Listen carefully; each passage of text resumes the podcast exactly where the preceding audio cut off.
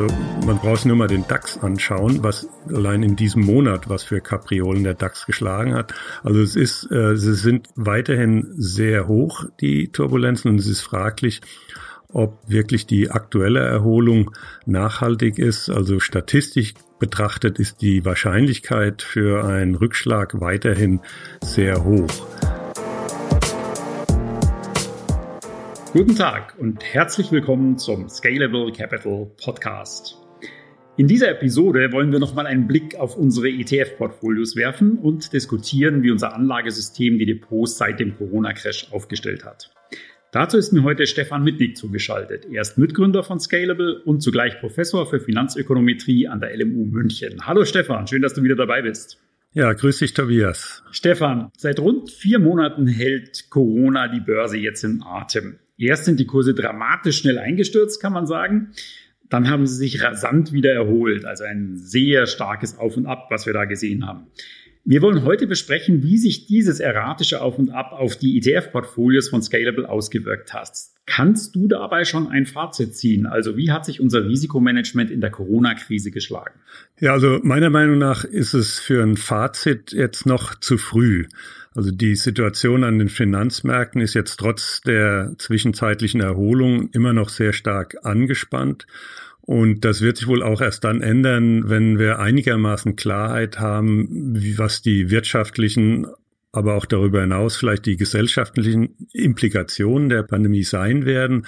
Und äh, vor allen Dingen auch, wenn klar ist, äh, wann die eigentliche Ursache der Krise, also die, die Pandemie selbst, wann wir die im Griff haben. Also wann, wann können wir wieder unser gewohntes Leben leben und den Geschäftstätigkeiten nachgehen, ohne dass wir weitere Wellen oder Lockdowns befürchten müssen. Von daher für ein Fazit zu früh. Man kann natürlich immer eine Zwischenbilanz ziehen, aber auch hier erscheint es noch für mich fraglich, ob das Sinn macht. Also man muss nur mal zurückdenken, Denken wir an, an die Finanzkrise oder, oder denken wir an die Dotcom-Krise zum Beispiel. Da hat der DAX in, in den zwölf Monaten vor dem Krisenhoch, da ist der DAX um 60 Prozent angezogen und hat sich dann halbiert, stieg dann wieder um 40 Prozent um dann nochmal um 60 Prozent einzuknicken. Ne? Und hätte man jetzt in jeder dieser Phasen gefragt, wie hat eine Anlagestrategie performt, äh, hätte man wahrscheinlich zu jedem Zeitpunkt eine andere Aussage erhalten. Also letztlich kann man eine, eine Strategie äh, nur beurteilen, wenn man das auf lange Sicht betrachtet, wie sich so eine Strategie schlägt. Verstehe. Also eigentlich zu früh, um jetzt schon den Strich drunter zu machen. Lass uns vielleicht trotzdem die einzelnen Phasen der Corona-Krise nochmal durchgehen. Da war ja zuerst dieser extrem schnelle Einbruch der Aktienkurse. Der Crash hat ja ziemlich genau ähm, einen Monat gedauert, von 24. Februar bis 23. März. Am Anfang dieses Kurssturzes waren die Portfolios von Scalable ja sehr offensiv aufgestellt. Die Aktienquoten lagen je nach Risikoklasse so bei 3% bis 70%. Wenn man Immobilienaktien noch dazu zählt, waren es in den hohen Risikoklassen sogar rund 80% Aktienanteil. Da stellt sich die Frage, warum diese aggressive Ausrichtung vor der Krise des, des Virus war damals ja schon bekannt. Das wütete zwar noch nicht weltweit, aber immerhin schon in China. Ja, also richtig die Beobachtung, dass die Portfolios sehr offensiv aufgestellt waren. Und obwohl es schon bekannt war, zumindest so Anfang Januar kursierte, dass es äh, da in äh, virale Probleme gibt in China. Die Märkte haben das nicht in der Weise zur Kenntnis genommen, wie das dann später in, in einem übertriebenen Maß vielleicht auch stattfand. Die, die Märkte befanden sich, Aktienmärkte jetzt insbesondere eben auf einem extrem niedrigen Risikoniveau und das auch schon äh, über einen längeren Zeitraum. Also es gibt ein Maß für Aktienmarktrisiken, das ist der sogenannte WIX-Index, der also im Prinzip die Volatilität misst am amerikanischen Aktienmarkt. Und der lag irgendwo bei 12 bis 14 Punkte über eine lange Zeit. Das ist also erheblich unter dem äh, üblichen Niveau gewesen. Und dadurch hat natürlich der Algorithmus dann entsprechend die Aktienquoten hochgefahren, weil eben die Risikobudgets ja möglichst ausgenutzt werden sollen der Anleger. Und Das hat auch dazu geführt, dass zumindest Anfang des Jahres, bevor Corona einsetzte, die Portfolios auch sehr gut performt haben. Also sie haben überproportional äh, hohe Renditen eingefahren in der Phase. Das ist auch, was wir erwarten, wenn die Marktrisiken niedrig sind, dass entsprechend die Aktien dann eine gute Performance hinlegen. Aber dann kam der, der Corona-Crash und zwar mit wirklich einer nie dagewesenen Rasanz. Und äh, wir haben uns ja mal die Börsengeschichte in den USA über 130 Jahre angeschaut. Da war eben dieser Corona-Einbruch 15 mal schneller als der übliche Einbruch in, in, in solchen Größenordnungen und auch doppelt so schnell wie bisher der schnellste überhaupt. Und wenn dann so ein rasanter Absturz stattfindet und man hat eine äh, überproportional hohe Aktienquote, dann wird man natürlich auch überproportional von einem Einbruch betroffen. Das muss man konstatieren hier. Der Algorithmus hat ja dann reagiert, so mit etwas Verzögerung in der Woche. Ab 9. März hat er begonnen, die Aktienquoten schrittweise abzubauen. Warum dann genau ab diesem Zeitpunkt? Naja, das Anlagesystem schaut sich Marktrisiken an und wenn es zu Veränderungen kommt, dann gilt es zu beurteilen, sind das Änderungen, die eher kurzfristiger Natur sind oder ist zu erwarten, dass das dauerhafte Änderungen sind. Und gehandelt wird dann aber erst, wenn so ein Risikoanstieg wie in dem Fall als nachhaltig eingestuft wird.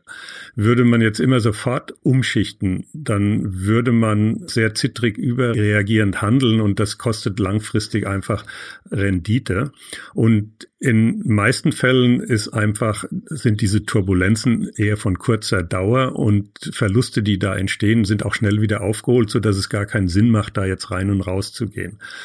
Also es benötigt eine gewisse Zeit, um überhaupt eine Entscheidung zu treffen, sollte gehandelt werden oder nicht. Und dann, selbst wenn es dann sagt, es soll gehandelt werden, dann macht es das nicht so mit einer Vorschlaghammer-Methode. Also es wird dann nicht gleich in Riesensprüngen umgesetzt, diese Umschichtung, sondern sie finden eher schrittweise statt, weil immer eine Gefahr der Überreaktion besteht. Und wenn überreagiert wird, dann weiß man, das geht zu Lasten der Performance. Man weiß natürlich nie genau, ist es eine Überreaktion oder nicht. Im Corona-Fall hat das System einfach jetzt also 19 Handelstage gebraucht, um diese Einstufung vorzunehmen, dass es sich hier um einen längerfristigen Regimewechsel handelt und hat dann eben angefangen, schrittweise umzuschichten.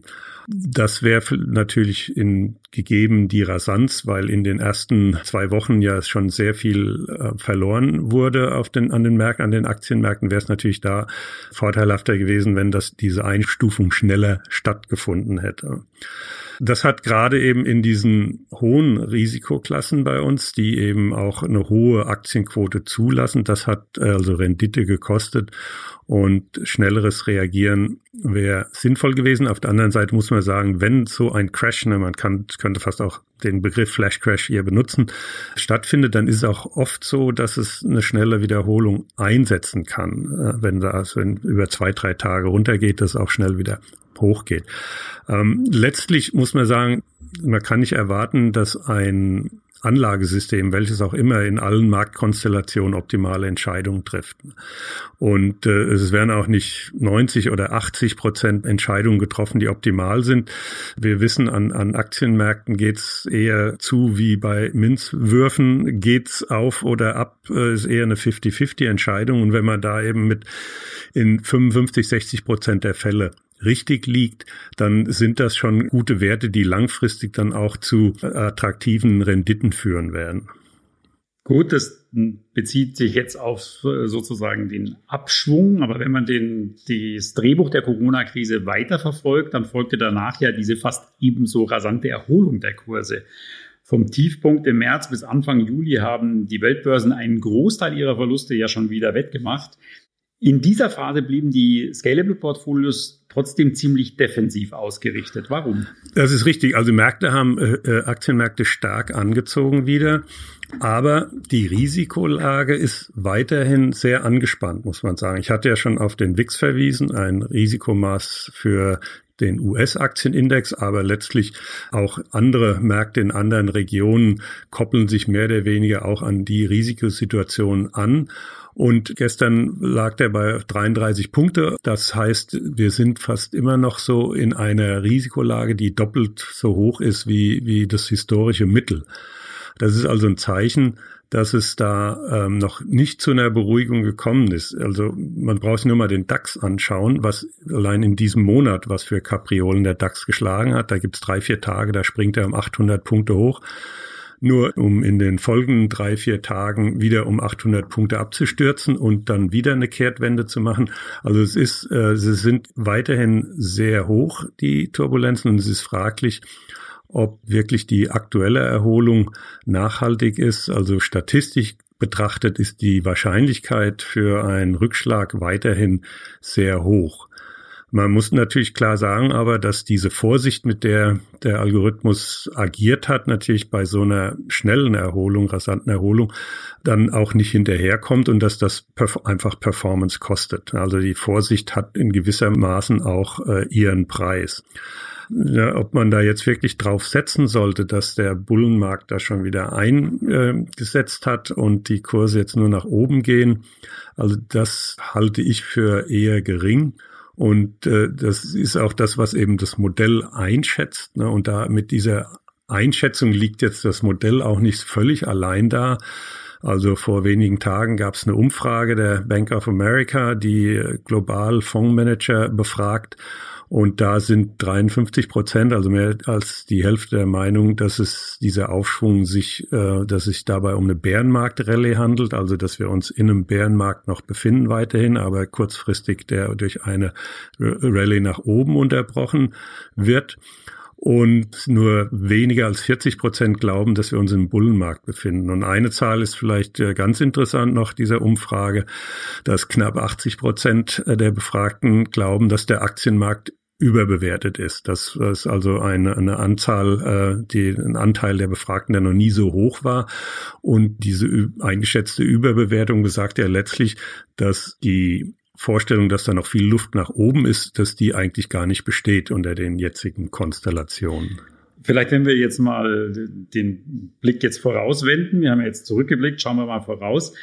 Unter welchen Umständen erhöht denn das Anlagesystem die Aktienquoten jetzt in, den nächsten Wochen vielleicht? Kannst du uns für zwei oder drei Szenarien nennen? Zum Beispiel, sagen wir mal, wir haben doch einen neuen Bullenmarkt und die Aktienkurse steigen weiter. Oder Szenario zwei, es gibt eine Seitwärtsbewegung an den Börsen unter erratischen Schwankungen. Oder Szenario drei, es gibt einen neuen Kurssturz auf die Tiefs vom März oder noch darunter.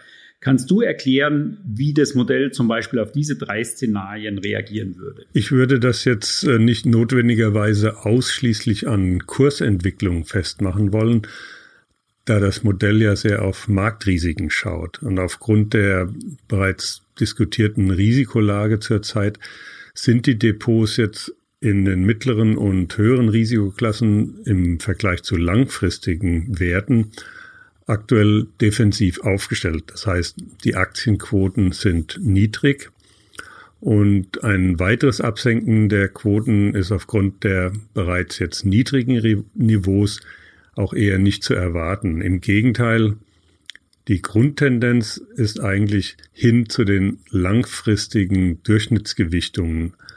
Und ähm, Davon ist jetzt auch in der aktuellen Lage auszugehen, sprich also Aktienquoten sollten anziehen. Immer vorausgesetzt natürlich, dass es zu keinen weiteren negativen Überraschungen auf der Risikoseite kommt. Ein anderer Faktor, der auch zum Anstieg der Risikoanteile beitragen sollte, sind Diversifikationsaspekte.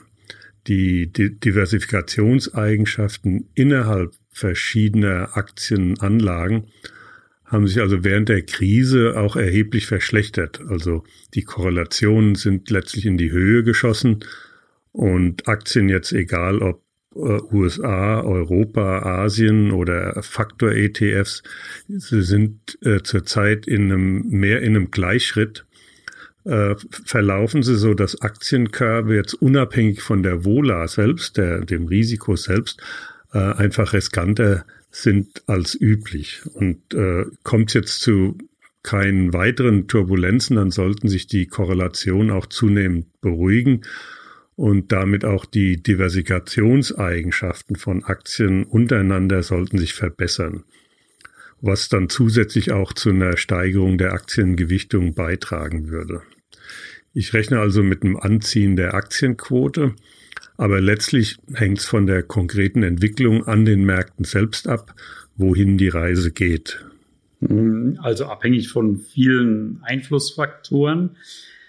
Wenn du jetzt diesen ganzen Verlauf, den es bisher gegeben hat, nochmal äh, dir anschaust und Revue passieren lässt, bist du denn jetzt mit den Entscheidungen des Anlagesystems, so wie sie bisher waren, zufrieden und sagst, okay, ähm, es, da gab es auch eine andere Performance, aber ähm, insgesamt ist das System so gut, dass es solche Phasen auch einfach, dass man die durchstehen muss oder aushalten muss?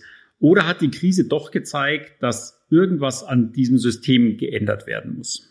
Ja, also vorab vielleicht um Teil der Antwort vorwegzunehmen, also das Modell wie unseres, das auf Risiko schaut, ist letztlich, äh, hat das Ziel, langfristig gute Anlageergebnisse zu erzielen. Ne? Und äh, das, äh, so eine Risikosteuerung äh, erreicht das auch. Und da gibt es empirische Untersuchungen dazu, die das belegen.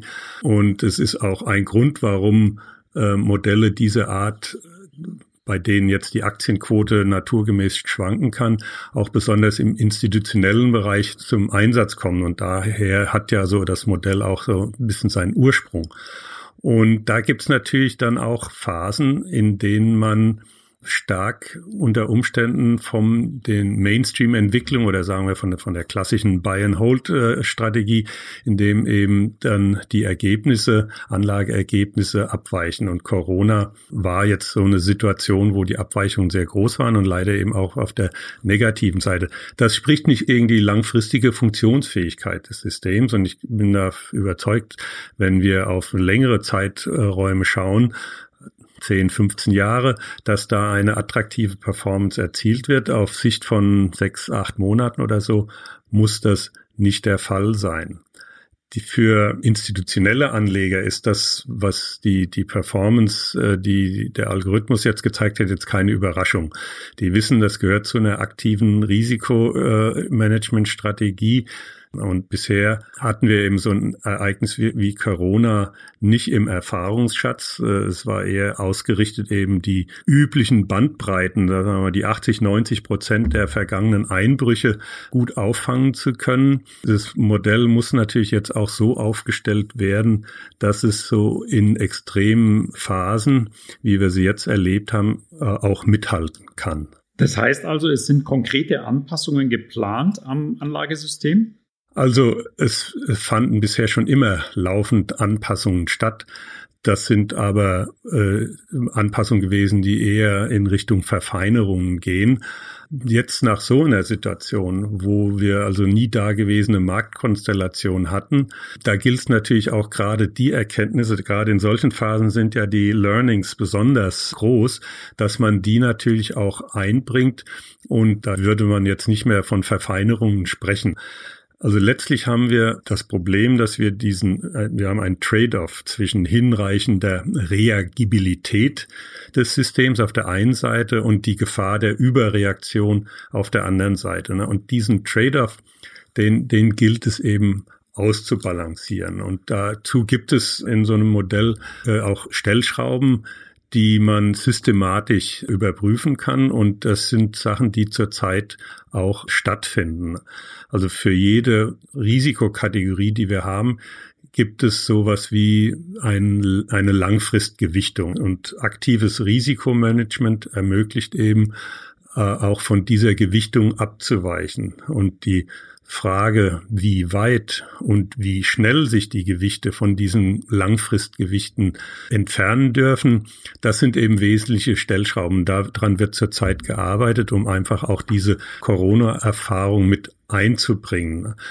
Aber das Ganze natürlich auch immer so, dass das System nicht zu sensitiv auf kurzfristige Marktausschläge reagiert. Ich erwarte jetzt nicht, dass dadurch jetzt langfristig sich die durchschnittlich zu erwartende Rendite nach oben oder nach unten ändert. Die Analysen äh, laufen dazu noch. Ich will da jetzt auch nicht vorgreifen, aber äh, es ist klar, entsprechende Änderungen werden kommen. Danke, Stefan. Ich denke, wir haben noch mal einen viel besseren Überblick bekommen heute, was ein Risikomanagementsystem leisten kann und wie das System von Scalable in dieser Krise reagiert hat. Herzlichen Dank für diese Einblicke. Ja, sehr gerne, Tobias. Und ein Dankeschön auch an Sie, liebe Zuhörer, für Ihre Aufmerksamkeit. Ich wünsche Ihnen einen guten und erfolgreichen Tag und freue mich, wenn Sie auch beim nächsten Mal wieder reinhören in den Scalable Capital Podcast. Scalable Capital Vermögensverwaltung GmbH erbringt keine Anlage-, Rechts- und oder Steuerberatung. Sollte dieser Podcast Informationen über den Kapitalmarkt, Finanzinstrumente und oder sonstige für die Vermögensanlage relevante Themen enthalten, so dienen diese Informationen ausschließlich der Erläuterung der erbrachten Dienstleistungen. Die Kapitalanlage ist mit Risiken verbunden. Bitte beachten Sie hierzu die Hinweise auf unserer Internetseite.